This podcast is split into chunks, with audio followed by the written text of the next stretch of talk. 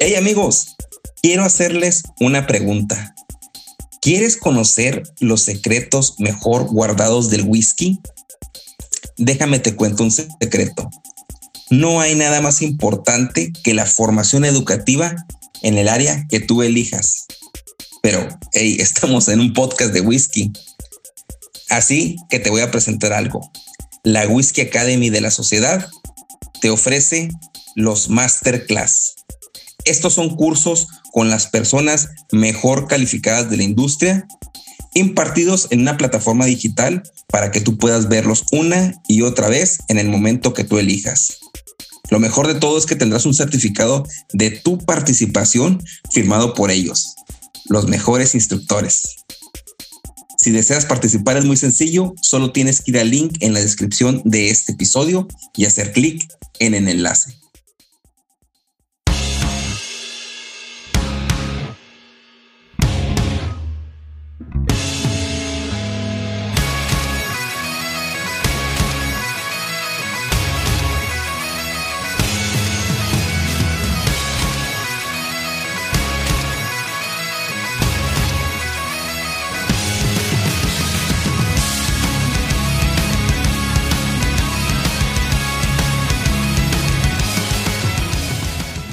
Hola a todos, bienvenidos a Whisky en Español, donde el whisky siempre es el primer invitado. Como siempre, mis coanfitriones, Edgar Orlando, ¿cómo han estado? ¿Cómo están? ¿Cómo han estado su semana? Aquí igual, saliendo del trabajo como siempre. Acabo de salir hace cinco minutos y aquí estoy ya, listo. Súper bien, no, no, todo bien. Yo, yo, yo empezando un nuevo trabajo y hablando de, rock, pues uh, Naum, que me, me, tiene en redes sociales, pues vio que, que empecé a trabajar en, en, el en el Salón de la Fama del Rock and Roll. Vale, que toda. Un, un trabajo soñado. bueno, se llegó el momento. Todo lo que inicia tiene que acabar. Es tiempo de cerrar la segunda temporada de Whisky en Español, Regiones de Escocia. Pero como dice mi abuelita, Edgar Orlando y yo estamos de manteles largos y es un placer el tener y presentar a este invitado quien para muchísimas personas es fuente de inspiración y sin duda para nosotros es un maestro. Ingeniero de carrera, chef por pasión, desde 1998 embajador de whiskies de lino, whiskies de lujo y single malts de Diallo, instructor certificado de la Wine Spirit Education and Trust de Reino Unido en destilados y Keeper of the Quake por la industria del whisky escocés desde el 2018. Pero sobre todo una persona que te envuelve con su carisma y siempre sabe que el reír es parte de una conversación. Amigos, está con nosotros Arturo Alexander Savage. Bienvenido al whisky en español. Muy contento de que estás con nosotros. Arturo.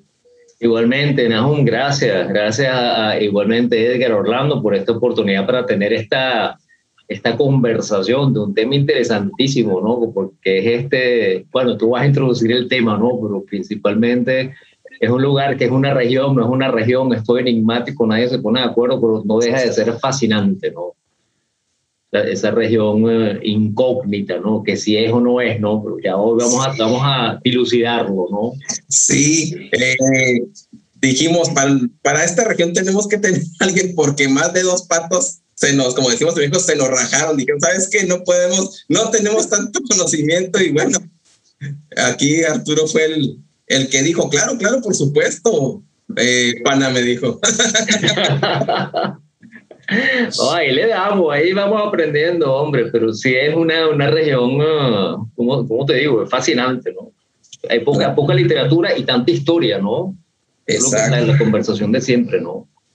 Antes de iniciar con el tema, eh, la, la verdad es que la gente que escucha este, este podcast uh, ya te sigue en otros canales, ya ha visto tus entrevistas, pero Sí te quería hacer un par de, un, o un par de preguntas nada más. No sé si Edgar Orlando también tenga alguna para preguntar.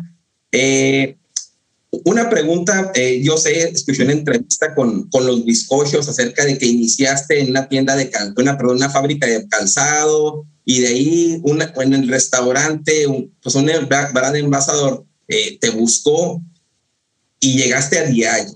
Pero mi pregunta es, ¿cuál ha sido tu carrera dentro de diario? O sea, ¿Llegaste haciendo lo mismo que ahorita o has tenido una evolución dentro o qué se hace ahí, cuáles, no, no, no, no cuáles son todos los puestos, pero cuál ha sido tu carrera ahí. Bueno, carrera en diario es una carrera que, que trajo en realidad lo que yo quería hacer. O sea, eh, esto va a sonar cursi y van a pensar que estoy promoviendo este tema de, de visualización y esas cosas, pero eso yo, yo quería hacer esto. Yo la verdad quería tener un propósito en la vida que era pasarla bien y la gente que estuviese conmigo la pasara mejor, ¿no? Eso, es lo que yo trato. Y entonces, eh, a través de la cocina logré eso. Yo trabajé, como lo mencionaste, en la industria del calzado, ingeniero industrial con bastante éxito. Viajé a Taiwán, trabajé con dos marcas de calzado muy importantes. Uno tiene el logo que es la victoria de Samotracia, o sea, ya saben cuál es Nike.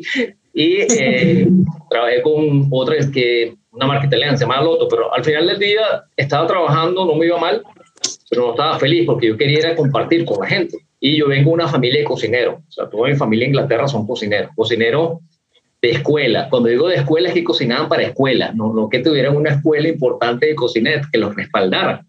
Y entonces eh, yo desarrollé esa pasión y evidentemente sabores y aromas era la apuesta del día, era algo con lo que yo me relacionaba todo el tiempo.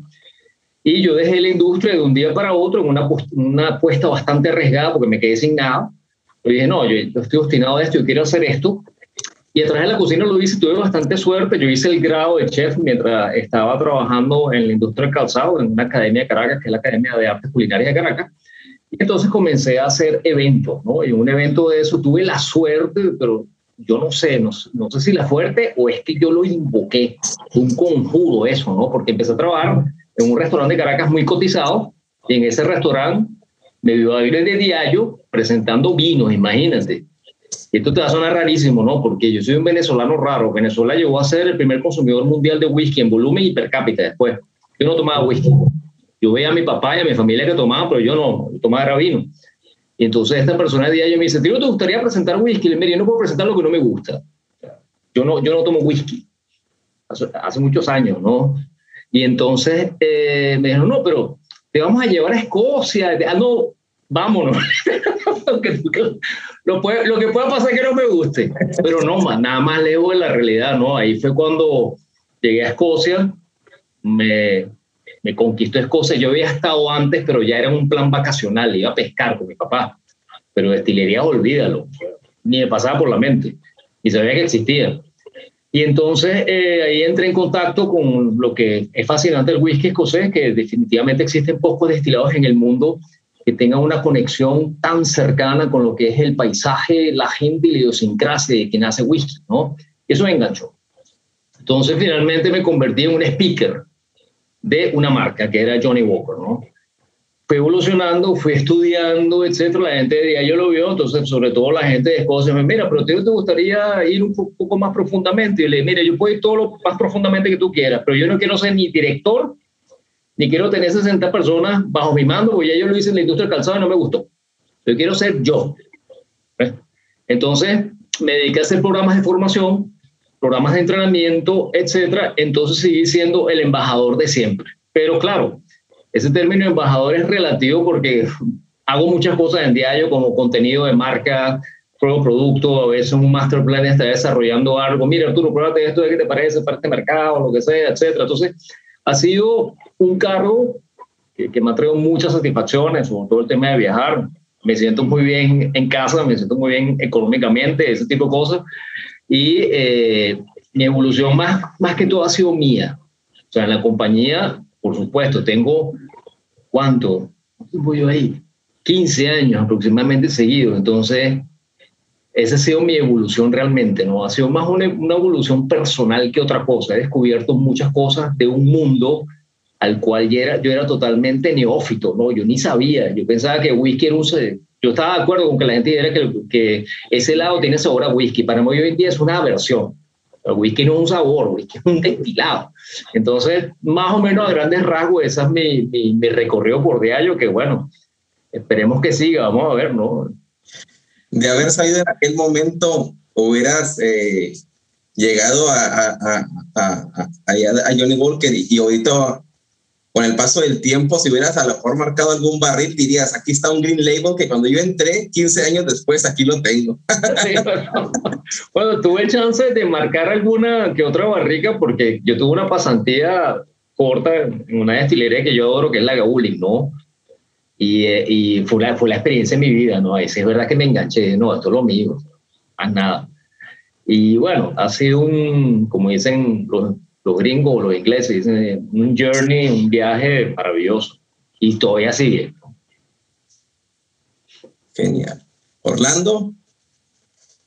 No, wow, no, en serio, qué, qué maravilla. Y, y, en serio que se, que se transmite tu, tu, tu amor, ¿no? Eh, por, por el conocimiento y compartirlo. Es, es genial. Me, yo, yo, yo, yo lo siento y estoy seguro que todos tus, tus estudiantes y tu, tu audiencia creo que es algo que, con lo que deben de sentirse muy conectados, ¿no? Eh, debe ser algo muy especial tener, tener una clase contigo. Oh, gracias, hombre, cuando quieras. Que todo lo que sea con pasión se transmite, ¿no? Pues bueno, es como un músico de rock, ¿no? Yo a veces, es, es, una, es un tema de conversación que tengo con mucha gente cuando yo hago una presentación muy exitosa, no duermo porque la gente que te está viendo te está transmitiendo energía y esa es buena energía porque te, está queriendo, te está apreciando porque le estás regalando algo.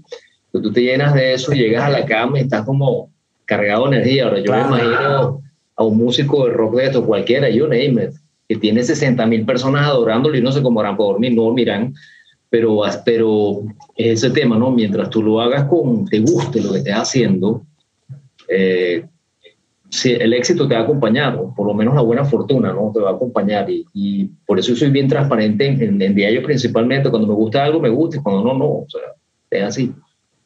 Claro.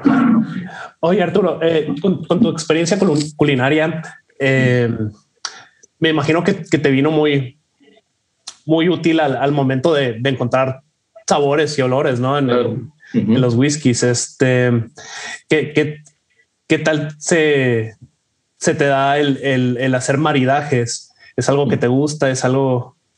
Sí, sí. Ahora, sí, eh, hay que ser honesto, ¿no? Yo, yo detesto cuando alguna persona trata de persuadirte que un plato combina con algo, ¿no? Porque pasa mucho. O sea, no nos vamos a llamar a, a mentir a este tipo de cosas acá, ¿no? Hay veces que tú hagas una cena en maridaje y, y, la gente te presiona, mira, sientes el sabor, mira cómo combina, etcétera. El maridaje básicamente es un evento que es antimatemático, porque la ecuación de maridaje es 1 más 1 es igual a 3, no es igual a 2, como dice Joaquín Sabina, ¿no? ¿Por qué razón? Es ese tercer sabor o esa tercera experiencia, no un sabor, ojo, esa tercera experiencia que se produce en boca cuando tú ingieres un alimento y después tomas una bebida que va a tener una reacción en boca que va a crear otra experiencia. Igualmente, como estoy viendo a Edgar ahí con un, un, un, un puro igualmente tú maridas ese puro, ya sea con un café, ya sea con, bueno, ¿por qué no? Un ron, un whisky ahumado, es, es tu, tu experiencia. Entonces las cosas no combinan siguiendo un modelo matemático, porque ¿qué pasa? Quien juzga, quien combina o no, es una persona. Y una persona es una suma de vivencia, de experiencia, que, que le va a crear un perfil de gustos que es absolutamente subjetivo. O sea, cada quien va a tener un perfil que va a decir si combina o no.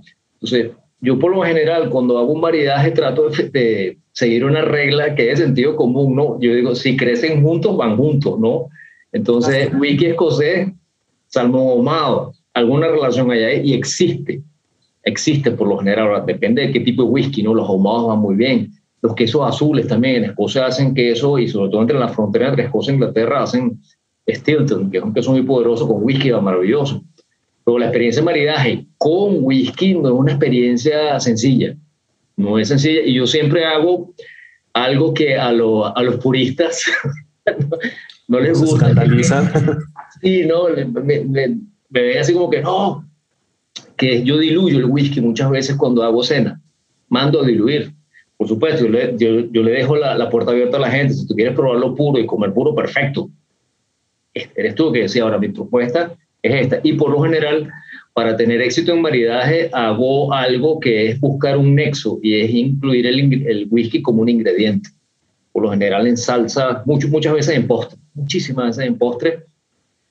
Y también con, últimamente con espumas, que hago espumas de whisky muchas veces. Bueno, tú haces cócteles, Orlando, y una espuma arriba bien montada, bueno, no es fácil, pero hace, te crea otra textura y otra experiencia. Entonces el maridaje es algo que, que las cosas maridan para cada quien, no es una regla. Eh, ahora, hay guías, ¿no? Por lo menos que crecen juntos van juntos, si es contraste o si es analogía, ahí te vas buscando, ¿no? Pero es una experiencia que cada quien va a disfrutar y el que piense que marida o no marida, cada quien está correcto. O sea, porque es algo que es una apreciación de cada quien. Es como preguntar cuál es el mejor whisky del mundo, el que más te guste, punto. Exacto, sí, sí, es, es, es un viaje muy personal, ¿no? Muy personal como la música también, ¿no? O sea, hay gente que le gusta disco music, bueno, ¿qué voy a hacer? Tengo que hablarle, pues, pero, pero por lo menos a mí me gusta un tipo de música y es algo que es un gusto, ¿no? Y el gusto es la suma de muchas cosas. Así es, sí. Yo, algo que me pareció muy, muy fascinante fue cuando me di cuenta de que un whisky me sabía diferente en diferentes ocasiones, ¿no? Es, es, es, es algo que no había experimentado antes con, con alguna otra bebida, algún otro destilado y, y aquí sí, lo llegué a notar, ¿no? Que tu, tu experiencia del día, tu humor, este, tiene mucha influencia sobre, sobre cómo lo percibes. Y yo pienso que, que eso se ve, y eso es algo fascinante del whisky escocés, porque dada esa complejidad, siempre en un momento dado tú vas a encontrar congéneres o, bueno, o sabores o aromas que están ocultos en un momento dado de acuerdo a tu, a tu, a tu estado de ánimo. Y un momento que lo pruebas nuevamente y dices, oye, pero me está desarrollando otra cosa. Y no tiene que ser ni un blend, ni un single malt, ni un single grain, un buttermalt. No, básicamente es, es un alcohol que se está expresando como es, pero tu percepción es la que está cambiando. Claro. No está cambiando, o sea, le, está, está, descubriendo otras cosas. Hay veces que solamente te enfocas en algo y otras veces que comienzan a salir otros matices y es como tú te sientas, ¿no? Como la gente me dice, no, yo me tomé un Black Label en un castillo ahí frente al lago Ness, donde el castillo de Urquhart, y cuando vine para acá me supo diferente. Por supuesto, te vas a diferente. Y está en el castillo de, de frente al mar, esperando que salgan los clientes, tomando tu whisky. Ese whisky te decide todo, porque tú estás relajado, feliz, encantado. probablemente aquí, cuando llegaste, te, venías del trabajo y para, eh, para liberar estrés, te tomaste un whisky. Es diferente la experiencia. Entonces, y, pero una cosa, eso tú lo logras con un alcohol que tenga complejidad, que tenga capas de sabor. Yo no creo que eso pase con un vodka, y que me perdonen los amantes, los amantes del vodka, ¿no? No lo creo. No lo creo, porque precisamente Scotch es eso. Son capas de sabor, y así sea un single malt, que en teoría eh, eh, es un alcohol con mucha personalidad que va a reflejar un sabor en particular. Es totalmente falso. O malt es un ensamblaje de barrica de la misma destilería y cada barrica es diferente y eso va a aportar diferentes sabores y aromas que va a crear un bloque de complejidad que se va a ir eh, reflejando o manifestando de manera diferente a medida que pasa el tiempo. Y lo que tú bien dices, eh, Orlando, o sea, es cómo tú te sientas, como tú te sientas. Cuando a mí me dice alguien, me provoca esto, ese va a ser el mejor whisky de tu vida. Lo estás buscando, lo estás, lo estás, lo estás deseando. ¿eh? Entonces, esa es la diferencia, ¿no? Sí, no, tu, tu, ejemplo del castillo, pues claro, ¿no? Te tenías todos tus sentidos exaltados y estás en un estado mental perfecto. Y bueno, y por eso hoy en día tú ves eh, las grandes marcas se están enfocando aparte del líquido, lo que hay alrededor. O sea, yo jamás he visto que se hayan construido tantos visitor centers en destilerías en Escocia. Y las nuevas destilerías me, me causa gracia, para bien, gracias, no burla, que primero hacen el visitor center y después la destilería. No, en serio. Entonces, primero te hagan el disco y después te ponen el concierto. Entonces, ese, ese, ese es lo que me, me causó gracia. Una destilería muy linda que se llama Lindores Abbey, se imagínate la, la, historia de esa destilería que está justo al frente de la abadía de Lindores, donde se escribió el primer documento o la primera, pues, primer testimonio por escrito de whisky escocés. O sea, ya con esa historia yo tengo ganas de ir. Y yo fui a una destilería bellísima, todavía no han sacado el primer, el primer no ha pasado los tres años de añejamiento para sacar un, espíritu eh, ya añejado, un scotch. Pues. probamos New Make, etcétera, pero más es la historia, que me parece fantástica, que otra cosa, ¿no? Entonces, fíjate tú, ya, ya cuando salga ese, ese líquido ya añejado, tú al probarlo, ya tú tienes una predisposición formidable. Dices, uy, ahí escribieron el primer documento, generas conversación, todo eso, y cuando lo pruebas, ya tú tienes, estás como preseducido, ¿no? Ya te hicieron el, la seducción previa y ya tú estás dispuesto a que te sepa bien, ¿no? Es parte de la experiencia, ¿no? Ah, claro que sí. Edgar. No, excelente. No, sí, pues todo lo que estás diciendo tiene razón. Eh, obviamente muy subjetivo todo eso de maridar con la comida o con, el puro que me estoy fumando yo ahorita, claro que sí. A mí se me hizo interesante cuando, cuando estabas contando de cómo empezaste con Diageo, que empezaste con vino. Ah, y obviamente uh, te, te, te buscó para, para el whisky. Tú dijiste, no, pues yo no sé nada de whisky. ¿Qué, piensas que, que, que, se pudo trasladar del vino al whisky? Porque Diageo dijo, porque Diageo dijo que este sabe de vino, nos puede ayudar lo que es en el whisky. Eso se me hace muy, muy interesante.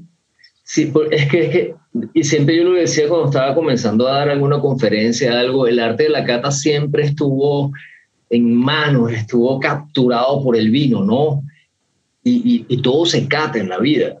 Todo, todo, todo, todo. Cualquier evento lúdico donde intervenga, donde intervenga visto, olfato, gusto, tacto, oído, todo ya, ya tú te haces una cata ahí. O sea, tú estás, y, y cata básicamente, ¿qué es? Es una evaluación de apreciación y disfrute igualmente, pero estás más apreciando que otra cosa. Entonces, claro, buscaban una persona, bueno, buscaban varios, porque eso fue un proceso de selección, etcétera, otra historia, ¿no? Muy aburrida, vamos a concentrarnos en esta.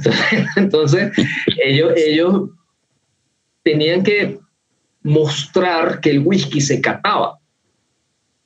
Porque, el, fíjate tú, el primer libro de whisky que realmente se enfocó en lo que es apreciar whisky escocés, y de hecho se llama Apreciando Whisky de Philip Hills, eso es del año 60, eso aquí eh, volteando la esquina.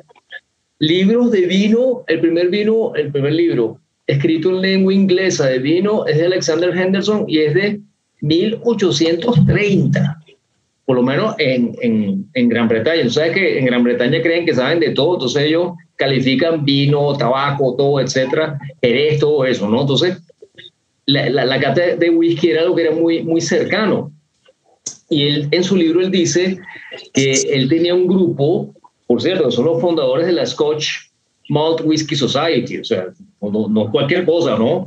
Y ellos decían que cuando se reunían, en unos amigos que se reunían, Charles Backlin, Philip Steele, todos esos grandes nombres de la industria, y lo único que se les ocurría decir era smooth y harsh, más nada. Ay, this is smooth, esto es harsh, punto. Entonces comenzaron a desarrollar un vocabulario y eso no ha pasado un siglo de eso, no pasado 50 años. Y entonces esto era algo que era nuevo y la marca, voy a hablar de la marca, Johnny Walker, hizo un programa que se llamaba The Journey of Taste. Y fue la primera marca que hizo una deconstrucción de un blend en whiskies de Malta. Eso fue mind blowing. Eso fue tremendo. Entonces ahí buscábamos qué diferencia de sabores había entre cada uno de los componentes y después al final cómo esos componentes se unían para crear la experiencia de un ensamblaje como un blend. Entonces, claro, necesitabas por lo menos tener experiencia en cata, esa la tenía yo con vino, sí. Y ojo, eso fue formación meramente empírica, ¿no? Yo, se fue leer muchos libros y olía bastante, desde muy pequeño. O sea, tenía, gracias a Dios tenía un buen olfato, bueno, tenía, ahorita no es tan bueno, pero todavía hay algo ahí. Entonces, entonces a través de eso dijeron, no, pero si este hombre cata vino, tiene sensibilidad, cocina, etcétera, este es el hombre que tenemos que llevar. Entonces me llegaron a mí, a tres sommeliers más. A mí me fue bien al principio, ¿no? Pues, la verdad que mi presentación en Escocia fue un desastre, pero después me recuperé, tuve muy buenos mentores, tuve la inteligencia suficiente de, de, escucharlo y mejorar y bueno, llegas y soy el regional que soy hoy en día, ¿no? Pero eh, básicamente respondiendo a tu pregunta, Edgar, es simplemente tener sensibilidad hacia sabores y aromas. Eso es lo que estábamos buscando. Y yo también estaba extrañado. No te creas que yo lo agarré así, no, vamos a catar whisky. Whisky. Bueno, vamos. A mí me llevan. Y entonces ahí lo descubrí. Y, lo, Muy... y el carácter regional fue algo que me abrió los ojos en ese momento. Y yo dije, wow, aquí hay algo que hacer. Y bueno, y me enganché hasta, hasta el día que pasa otro plano, ¿no? Y espero que en el otro plano haya whisky, ¿no? Porque si no, imagínate.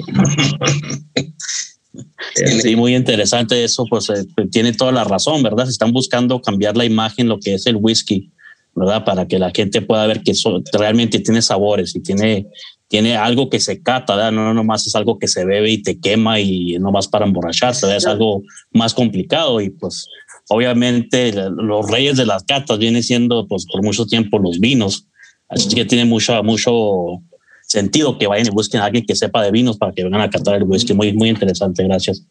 Sí, no, eso, es fundamental. y gracias a Dios que hemos hecho un trabajo que la gente lo, lo aprecie, ¿no? Lo aprecie, no lo descubra. O sea, que descubra que pueden hacerlo, pues, al final del día, eh, la misión, por lo menos mía, y yo sé que todo lo que estamos en esto es igual, es que la gente tenga la capacidad de descubrir, de discernir. Y en ese discernimiento tú eh, encuentras calidad, ¿no? gracias a Dios que yo me muevo en, en, Tengo la suerte de trabajar con... Bueno, es que en Escocia no hay destilería mala. Lo que pasa es que hay unas que son muy buenas, esa es la diferencia.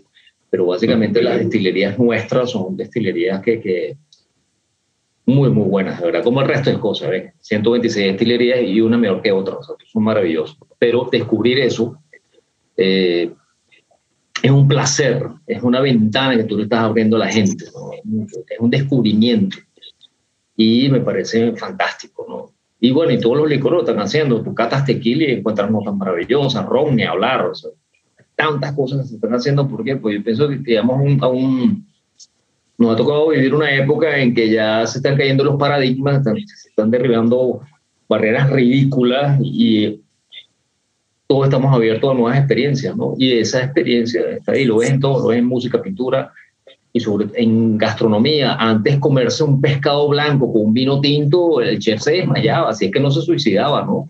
Pero hoy en día es perfectamente probable, ¿no?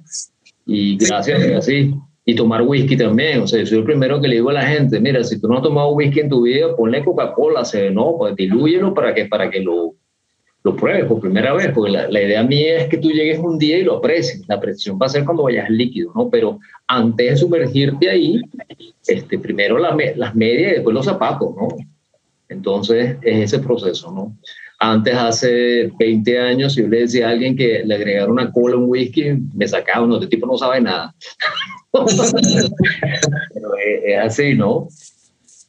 Sí, sí, eh, pues, tantos recuerdos de, entrevistas que he visto tuyas de el ejemplo del vino que decías, no, si es, y si es rosado, pues eh, eh, tiene dinero, o sea, tantas cosas.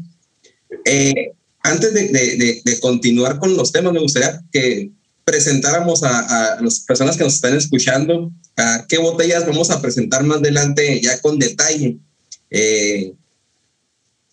primero, el invitado, Arturo, ¿qué, ¿con qué vienes preparado? ¿O qué vas a tomar? Tengo, lo que te, decía al inicio era que eh, no encontraba esa botella, sí la encontré, pero tengo otra que está muy vinculada a la historia de la región de la que vamos a hablar, ¿no? Es un blend que se llama Old Par, es súper conocido. Yo tengo un blend Scotch que apareció milagrosamente, ¿no? Lo conjuré, que dice, es un double cask, 46 ABB, y es, una, es un finish básicamente, ¿no? Pues yo pensaba que era un trasiego, pero leyéndolo un poco, es más un acabado que otra cosa, es madurado, no tiene edad, pero un periodo largo aparentemente en roble americano y después hacen un final con Pedro Jiménez, ¿no? O sea, que aquí estamos buscando torta de Navidad, pasa, higo seco, sultán, ese tipo de nota y por supuesto siendo de Campbelltown no me extrañaría encontrar algo de Pete acá, ¿no? Hace años que no lo, hace tiempo que no lo pruebo, esta noche lo voy a redescubrir. Y fíjate lo que hablamos al inicio, ¿no? Que es el tema de estar preparado. Tengo unas ganas de probarlo porque estamos en conversación. Sí, sí, claro. Gracias, gracias, eh, Arturo. Edgar, ¿qué, ¿qué, es lo que traes ahí? Yo traigo la destilería, pues ya dijimos, de la región Campbelltown, Springbank, 10 años, ¿verdad? Ah, pues eh, no, no, hay muchas opciones de Campbelltown acá, ¿verdad? Así es que esta es una de las pocas opciones que sí, sí podemos conseguir, la, la Springbank 10 años. ¿Tú qué traes, Orlando? Uh, yo también traigo un, un, Glen Scotia, es un Glen Scotia 15, okay. eh, madurado en barricas ex bourbon. Eh, pues sí, eh, Campbelltown, pues ya, ya creo que hemos dado los indicios de que es misterioso. No, no hay mucho, creo que si no, no me equivoco, tres destilerías y este es este Glen Scotia es el único que, que se puede encontrar donde vivo. sí. Genial, genial. Bueno, eh, yo traigo eh, un whisky que ni siquiera sabía que existía, ¿no? Cuando estuve buscando las opciones de Campbellton, pues los más comerciales, y yo creo que también es por falta de, de botellas en el mercado actualmente, ¿no? La, la acapara Space y lo acapara otras regiones, pero pues ya buscando en, en, en las opciones encontré un Hazelburn. Wow. Y es, sí, es una botella eh, maravillosa, son 13 años y es un oloroso cask y tiene hasta la fecha de cuando lo destilaron, que fue en octubre del 2013 y fue embotellado en marzo de 2017. Y curiosamente, tiene aquí la, la graduación que se le hace por ya por máquinas de láser uh -huh. y dice Hazelbrun oloroso el 23 de marzo de 2017 fue cuando se, se embotelló. No trae la hora, les faltó. Esta es la botella que voy a presentar más adelante. Es un unpeated de ellos. Ese es eh, unpeated totalmente. Sí. Sí. El Hazelburn. Ese, el, ahorita sí. la carta. Sí, curiosamente la, sí dice que es un pitted, pero curiosamente encuentras humo. ah, dice que es un pitted, dice que es pitted. No, es un impit, o sea, no trae, no trae, no trae este turba. Exacto, sí, sí, sí. Pero, pero tra, tra, se, se, siente el humo. Bueno, ya para entrar al tema, ¿Mm? eh, a lo que vinimos, uh, no sé si Edgar, eh, traes la, la, noticia del episodio. Pues sí, uh, la noticia del episodio que vamos a presentar ahora, pues ahora que tenemos aquí el invitado Arturo Savage, este, de Diageo, que recientemente anunciaron que pues van a ser la, la, la ¿cómo se puede decir? La, la, compañía de espíritus que va a ser asociada con la NFL. No sé, aquí es, nosotros estamos acá en Estados Unidos, la NFL es muy grande acá, estamos esperando para que empiece, ¿verdad? Y parece que son los, los únicos que están asociados con ellos. La NFL pues siempre ha tenido... Um, con uh, asociación con compañías de cerveza, con Anheuser-Busch, con Bud Light, ¿verdad? Pero realmente ningún, nada con un espíritu, uh, con, con ningún tequila, ningún uh, whisky, ¿verdad? parece que era por razones de, no sé, no, como un, un, estigma que tenía el whisky, ¿verdad? Que era algo más para, para alcohólicos o algo así, que no era, no era para personas que estaba mirando un partido, ¿verdad? Era para una cerveza. Um, es que, pero ya recientemente, desde 2017, parece que la NFL pues cambió sus reglas, ¿verdad? Y tuvo, tuvo la asociación con Diageo, ya, ya presentaron a, a algunos comerciales de Crown Royal, de Drink Responsibly, no sé si los han visto, ¿verdad? Crown Royal, y pues ya empezando con este año van a salir un poco más. Se me hace que lo que vi no, no, no va a haber ningún whisky que vayan a promover, ojalá en el futuro sí, ¿verdad? Parece que van a empezar con, con me imagino que Bacardi, Uh, un, el ron de, de Captain Morgan, ¿verdad? Uh -huh. Pero me imagino ya que tengan esta, esta asociación con la NFL en el futuro, a ver si podemos, ojalá podamos ver un, un Johnny Walker Black Label que esté anunciado mientras estamos viendo un partido, ¿verdad? Para que pueda crecer un poco más. Ojalá, sí, pero pues, sí. pronto, pues ahí hay poco a poco. sí, es una estrategia de grandes ligas ya, ¿no? ya, sí, sí. Que te enteras tú cuando tiene un año ya montado, ah, mira, no, no sabía. Pero sí, sí, es cierto, ¿no? Pero siempre, claro, promoviendo el, el, consumo responsable. Nadie va a jugar sí. mejor o en todo caso podría hacerlo peor si, si hace un ingesta irresponsable. ¿no? Que estar clarísimo, ¿no? Ya que eso disfruten. El, el, medio tiempo con el artista, el artista siempre, y luego que sale el comercial esperado de. No, es bárbaro. Increíble eso, ¿verdad? Sí, porque pues, eh, mucha gente, mucha gente ve esos, esos partidos y si pues si están viendo una botella anunciada de como digo de Johnny Walker o cualquier otro, ¿verdad? Pues eso siempre, siempre eso es, mucha, mucha ayuda, ¿verdad? Muchas gracias, Edgar, por, por esta noticia y luego, pues, mejor que es este, afín al, al invitado que tenemos aquí. Bien, vamos a entrar y voy a dar un, un, resumen de, de, esta región que es Campbellton. Eh, esta región que está llena de historia que pocos conocemos, pero los conocedores eh, relacionarán dentro de su historia familias como Reed, Mitchell, Pattison, personajes como Alfred Bernard, John Boyle, que algunos ya lo, lo comentamos en episodios pasados, que fue el primero en obtener una licencia para destilar en 1609. Además de grandes destilerías que ya mencionamos, pero otras muchas que ya no están, y las que conocemos ahora, que es Spring Brand, Scotia, Glen Scotia, perdón, eh, Hazelburn y Long Road.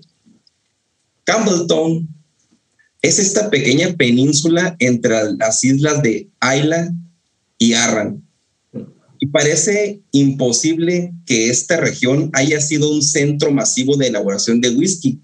Sin embargo, durante su máximo apogeo, a finales del siglo XIX, este pequeño puerto dicen que bombeaba más whisky que cualquier otra región de Escocia. Hoy en día parece que su historia ha llegado casi a su parte final, a pesar de su prestigiosa destilería independiente Spring Brand, que es la más la que conocemos y la que vemos más en los grupos publicada por algunos miembros que tienen sus botellas. Esta región también es la que cuenta con el mayor cierre de destilerías en la historia completa de un país. Se cuenta que el implacable ascenso de whisky en, en Campbellton en aquellos años quizás llevaba consigo las semillas de su propia muerte y caída. Esto se me hizo algo poético. La industria del whisky puro de Malta, que en anteriores episodios hemos platicado, siempre eh, se ve como en dos partes, ¿no? Lo, que conocemos o lo que se, se publica más en, en, canales de YouTube o grupos, sabemos que eh, whisky puro de Malta o single malt era de Highlands. Todos tenemos ese concepto que se dio en granjas a partir de alambiques clandestinos y que se repartían por todas las tierras altas siempre teniendo este whisky un aspecto rural y lejano. La excepción es Campbellton, quien fue el epicentro de una destilación, pero urbana, que fue conocida como la Whiskópolis. Campbellton fue el hogar al menos de 34 destilerías, según las fuentes que tenemos, y producían un whisky ahumado, aceitoso y pesado muy similar a la de las Highlands. La historia nos dice que volviendo aproximadamente unos 500 años, se elaboraba mucho whisky para ese entonces. Y así que en 1781, pues las autoridades acabaron poniendo un, impuesto, como todos eh, los capítulos que hemos, eh, este creo que es nuestro décimo episodio, y toda la historia de whisky americano, whisky escocés, whisky irlandés se relaciona con los impuestos. Bueno, en 1781 las autoridades acabaron poniendo un impuesto que dice es de 9 libras por galón destilado. ¿Y qué pasó? Adivinen. Se fueron a la clandestinidad, clandestinidad la mayoría de los eh, destiladores. Y, su trabajo y, y las autoridades pues empezaron a hacer su trabajo. Un dato importante es que dicen que incautaron en, estas, eh, en estas redadas hasta 292 alambiques, que es una cantidad extraordinaria, ¿no? O sea, para hacer una región tan pequeña es, es impresionante. Después, eh, pues dijeron, bueno, eh, no podemos con ellos, mejor apostamos con una campaña que decía, su, su lema era, producir legal vale la pena. y apostaron por ellos dándole incentivos, eh, etc. En una década pasó de tres destilerías hasta 30 ya destilerías legales. Pero algunas de ellas, pues no todo fue, no todo fue bien sobre hojuelas, dicen que duraron como cuatro años produciendo. Cabe destacar, cabe destacar uh, que en ninguna parte del mundo había tantas destilerías en un solo lugar.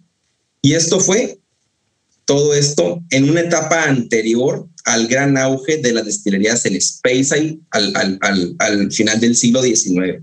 Y todo antes de los años de 1920, que fue el punto donde hasta ese momento pasó de 30 a solo una destilería que, que funcionaba y ahora ya es olvidada, que es uh, creo que si la, la correctamente, perdón. Reichaland fue la última destilería en funcionamiento, pero poco después reabrieron Springbank y Glen Scotia en 1934. Bueno, se dice que el verdadero declive de esta región vino por grandes tormentas que azotaron la industria. Tormentas, pues no tormentas de aire, no. Tormentas como los recortes que produjo la Primera Guerra Mundial, fuertes subidas de impuestos entre 1918 y 1920. Aunado eso, la prohibición de alcohol en Estados Unidos y la depresión del, pues, del mismo país. Cuando la industria del whisky escocés se recuperó, ya la situación era muy diferente porque pues las innumerables destilerías que se encontraban ya eran independientes, eran desorganizadas y la industrialización como, como ejemplo, que es la, la inducción de, del ferrocarril, ya se hacía presente en otras zonas de Escocia, como Space, Lowlands, y ya este pequeño puerto, pues ya no era tan vital como antes. Esto fue un pequeño resumen de la historia de la región de Campbellton, pero me gustaría que me dijeras algo, Arturo. Tú has viajado a Campbellton, imagino. Esta ciudad, esta región aún se ve con alambiques o destilerías fantasma o ya es totalmente una ciudad cosmopolita? Sí, la, la, relación mía con Campbellton fue una, una relación de, fue curiosa. Te, te, te, cuento cómo, cómo apareció Campbellton en mi vida, ¿no?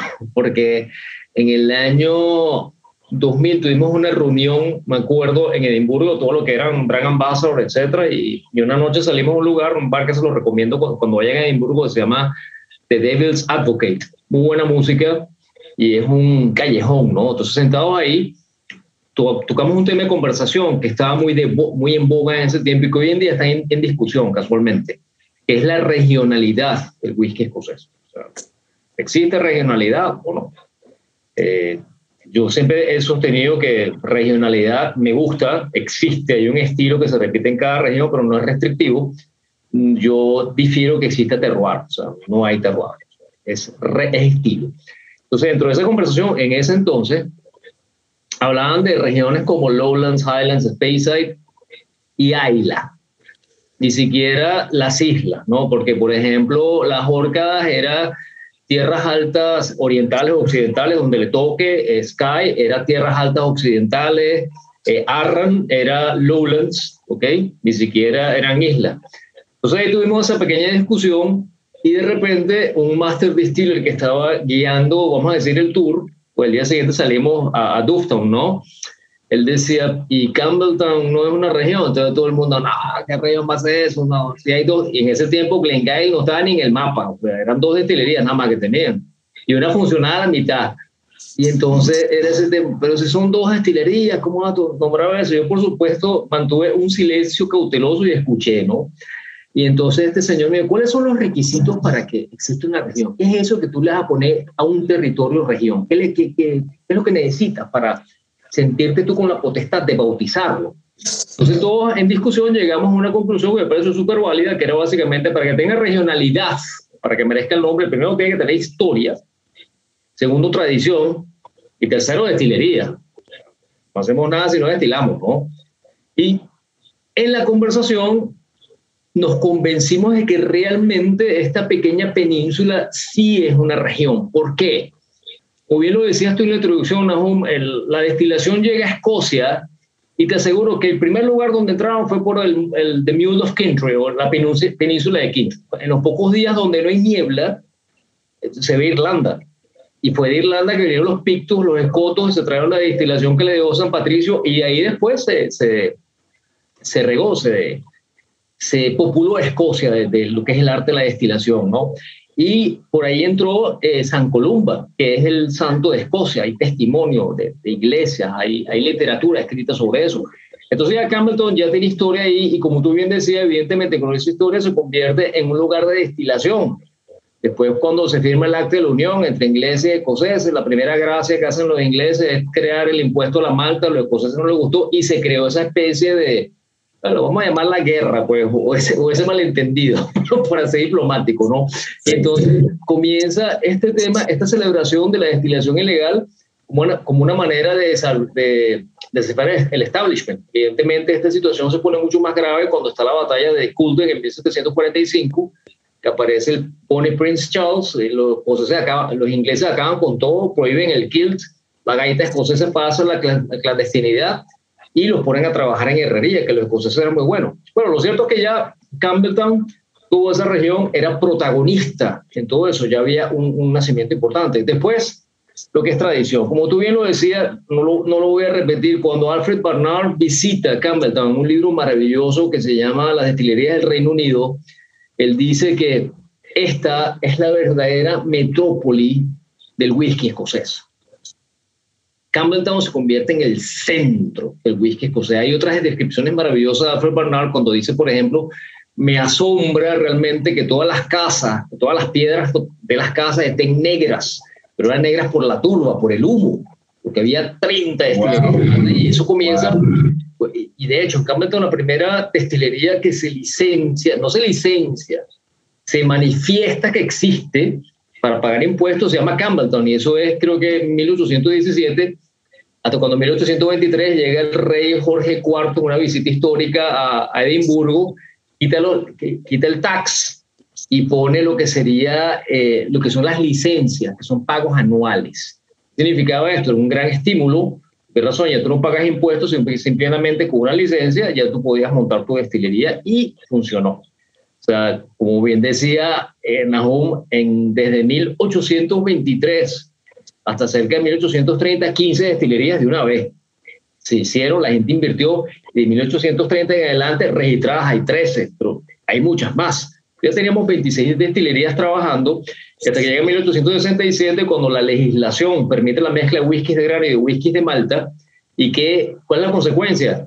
Primero, aparece un whisky que es más paladeable, para las clases altas inglesas, recuerden que el target de esta gente era el, imperio británico, quienes estaban afuera, básicamente los privilegiados que podían pagar por whisky. Antes pagaban por brandy, coñac o armagnac, pero sucede el tema de la filoxera, no hay brandy, no hay coñac, armagnac, hay que tomar algo, que era blended Scotch whisky. Entonces el éxito fue tan grande que nace esta nueva categoría que era los varones del whisky, era el whisky barons, una nueva aristocracia Ahí estaba Duars, Mackay, eh, Buchanan, Walker y Haig, Alexander Haig, esos cinco. Ahora, ¿dónde creen ustedes que esta gente se suplía de whisky para hacer blends? Olvídense del tema que esa gente iba a ir a Speyside, que iba a ir menos a Isla, o sea, menos se han ido a las Órcadas. ¿A dónde iban a ir? A Campbelltown, porque de Glasgow a Campbelltown era una hora. Y otra cosa, el puerto de Campbelltown ofreció una ventaja maravillosa que era básicamente un puerto. El transporte era por mar. Entonces, todas las condiciones estaban establecidas, estaban puestas para que hubiera éxito. Entonces, era la tormenta perfecta. Entonces, la pregunta es, ¿por qué eso decayó? ¿Qué pasó ahí? Bueno, primero principal, era una burbuja, realmente lo que estaba pasando. El éxito del whisky era tal que comenzaban a comprar, a hacer inversiones de whisky a futuro o sea, lo que tú estés añejando ahora me lo vas a vender a mí a este precio, comienzan a hacer negociaciones y con las negociaciones y con el éxito muchas veces viene la especulación. Entonces aquí es donde entra un apellido infame, que eran los Pattison, que tú los mencionaste, al principio, que los Pattison eran unos hermanos que tenían un estilo de vida eh, particularmente ostentoso, ¿no? Pattison promocionaba sus blends con, una, unas cacatúas, ¿no? En las tiendas eran cinco cacatúas y ellos aprendían a hablar, les enseñaban a hablar diciendo, compre Pattison, blended Pattison. So, imagínate toda esa clase de locura que hacía esa gente y se crearon una línea de tren, o sea, no había línea de tren para Speyside, no, no, no estaba creada Strathspey, que es la línea que va desde, desde, desde Londres hasta Waverley en Edimburgo y después que sube hasta Space, eso no existía, pero ellos sí tenían una línea de tren para su casa. Entonces, esta gente empieza a gastar plata en eso y llega un día en que los bancos dicen, mira, hay que pagar. ¿Qué ponían ellos de garantía? El whisky. Entonces, ¿qué pasó? Las destilerías quiebran, Pattison quiebra, y en consecuencia de esto, para, eh, para hacer la historia peor, había superávit de whisky en Campbellton. Había muchísimo whisky. Entonces, en ese tiempo, el whisky de Campbellton llegó a pagarse 8 shillings, 8 shillings por galón. Un shilling es una, una moneda inglesa que es 5 peniques. Hasta, yo usé shillings cuando vivía en Inglaterra. Y ese era el precio, 8 shillings por galón. Sin embargo, las destilerías como Adbeck, por poner un ejemplo, Craig y Cardu, que eso sí tengo información precisa de lo que costaban, ellos vendían el whisky a 18 shillings el galón. ¿Qué pasó? Campbelltown se deprecia y después viene otro, otro, otro evento, una consecuencia en todo caso, que va a ser peor. Para eh, ahorrar costos, los destiladores tienen que vender, tienen que hacer whisky. ¿Qué pasa? Toma los caminos cortos, toma los caminos verdes. Que, ¿Cuáles son esos caminos? Mira, no voy a hacer tan accidente en mis barricas. Mis cortes de destilación voy a dejar entrar unas cuantas colas porque para economizar todas esas cosas que pasan, ¿en qué se traduce eso? En whisky mal. ¿Okay? La, calidad de Campbellton bajó muchísimo. Y en paralelo teníamos la Primera Guerra Mundial que se estaba acercando. ¿Okay? Ya venía la recesión, las minas de carbón no, no, comienzan a producir tampoco. Y hay una campaña de Speyside de crecimiento, porque estos blenders, al ver la situación que está sucediendo en Campbellton, ellos deciden invertir en lugares lejanos como Speyside, por ejemplo, las tierras altas, la tierra era más económica y estaba todo lo que necesitaban para hacer whisky. Entonces, por lo menos, Walker compra Cardu, por no mencionar uno, después está eh, James Buchanan, construye Glendokers, Doers, estaba con Aberfurly, Craigelagi, etc. Y Hake se dedicó más a, a invertir en, en, whisky de grano, ¿no? a hacer, pues, terminar Cameron Brick, tenía un ingeniero formidable que era Alexander Stein. Entonces, ¿qué sucede? esta gente comienza a invertir en Speyside, comienza a comprar en Speyside y los whisky de Speyside eran un poco más refinados por los, que los de Campbellton. Los, los ppm, no sé si en ese tiempo lo, lo medirían, ¿no? pero básicamente eran inferiores a lo que era Campbellton. Los whisky de Campbellton eran tremendamente robustos, lo cual nos hace ver que los blends de ese tiempo debieron haber sido muy robustos también. ¿no? El whisky debería ser súper ahumado.